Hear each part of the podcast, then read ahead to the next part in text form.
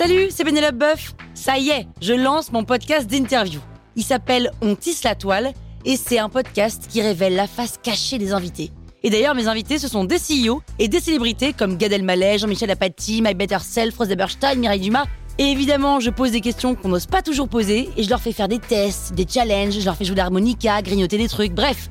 Rendez-vous sur On tisse la toile pour découvrir une interview tous les lundis. Ciao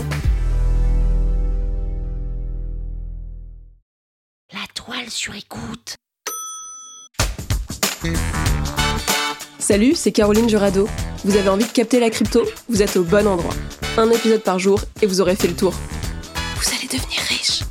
Power Angels. Une ICO pour Initial Coin Offering. Ça a l'air méga obscur comme truc, alors que pas du tout. En fait, pour faire très simple, c'est une levée de fonds en crypto.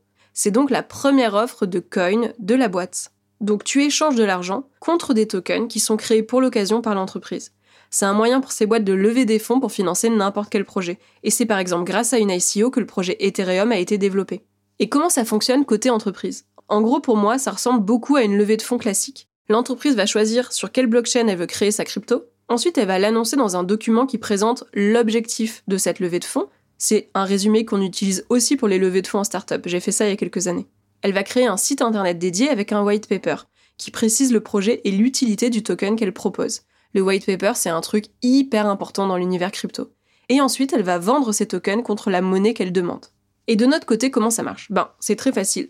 Tu vas t'inscrire sur le site de l'ICO, tu vas transférer ton argent par virement vers le smart contract de l'ICO, donc ça tu le fais depuis ton portefeuille crypto, et tu vas recevoir tes tokens sur ton portefeuille crypto. Tu peux faire ça soit pour soutenir le projet auquel tu crois, soit parce que tu estimes tout simplement que ce token il va prendre de la valeur et que tu pourras donc le revendre.